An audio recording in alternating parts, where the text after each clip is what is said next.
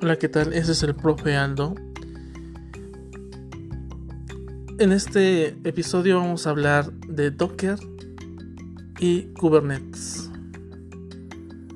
¿Qué son los contenedores y por qué son una de las mayores revoluciones en la industria de desarrollo de software?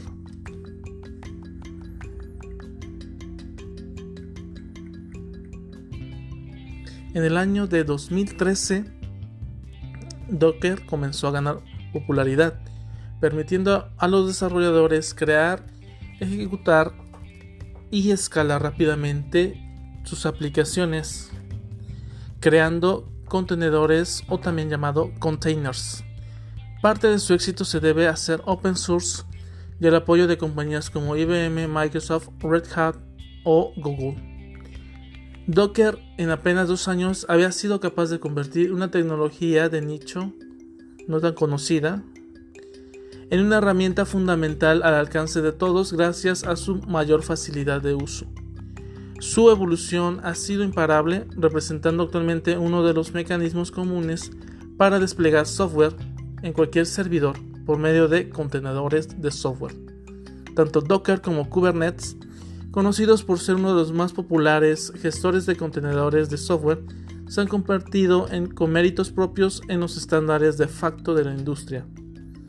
Google, Microsoft, Amazon, Oracle, VMware, IBM, Red Hat están apostando fuertemente por esas tecnologías, ofreciendo todo tipo de servicios a los desarrolladores en la nube. Hoy por hoy todo va encaminado a ser dockerizado como popularmente se refiere en castellano al hecho de empaquetar una aplicación de software para ser distribuida y ejecutada mediante el uso de estos contenedores de software.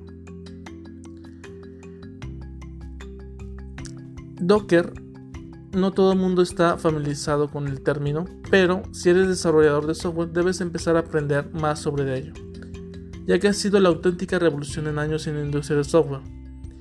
Gracias a él, los desarrolladores hemos podido independizarnos en cierta medida de los administradores de sistemas o también llamado sysadmin y hemos abrazado el concepto de DevOps más abiertamente.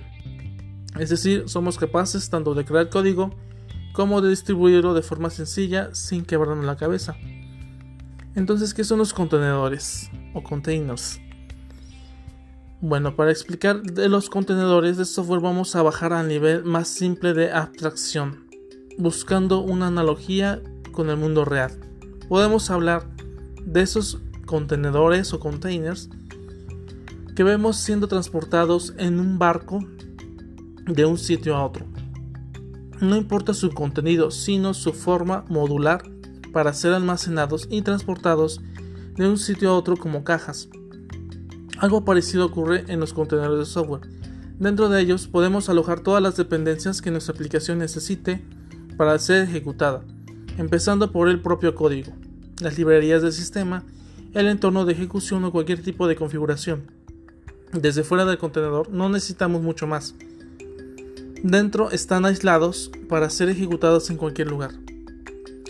Los contenedores son la solución al problema habitual, por ejemplo, de moverse entre entornos de desarrollo como puede ser una máquina local o un entorno real de producción, podemos probar de forma segura una aplicación sin preocuparnos de que nuestro código se comporte de forma distinta. Esto debido a que no nos referíamos antes, todo lo que necesitamos está dentro de ese contenedor. Solomon Hibbs, creador de Docker, lo explicaba del siguiente modo utilizando contenedores para ejecutar tu código, solventamos el típico quebradero de cabeza que estás usando una versión de Python 2.7 diferente en modo local o en el entorno de pruebas pero en producción. La versión sea totalmente distinta como Python 3 u otras dependencias propias del entorno de ejecución, incluso el sistema operativo. Todo lo que necesitas está dentro del propio contenedor y es invariable. En definitiva, los contenedores representan un mecanismo de empaquetado lógico donde las aplicaciones tienen todo lo que necesitan para ejecutarse, describiéndolo en un pequeño archivo de configuración con la ventaja de poder ser versionado, reutilizado y replicado fácilmente por otros desarrolladores o por los administradores de sistemas que tengan que escalar esas aplicaciones sin necesidad de conocer internamente cómo funciona nuestra aplicación. El fichero de Docker bastará para adecuar el entorno de ejecución y configuración del servidor, donde va a ser escalado. A partir de este fichero se puede generar una imagen que puede ser desplegada en un servidor en segundos. Los containers versus la virtualización. Una de las principales dudas en que se diferencia entre un contenedor de software y una máquina virtual es que es mucho más anterior de los propios contenedores.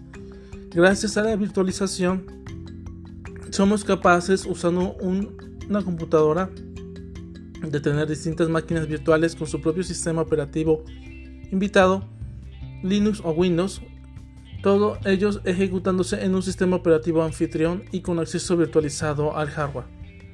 La virtualización es una práctica habitual entre servidores para alojar diferentes aplicaciones o en nuestro propio entorno de trabajo para ejecutar distintos sistemas operativos.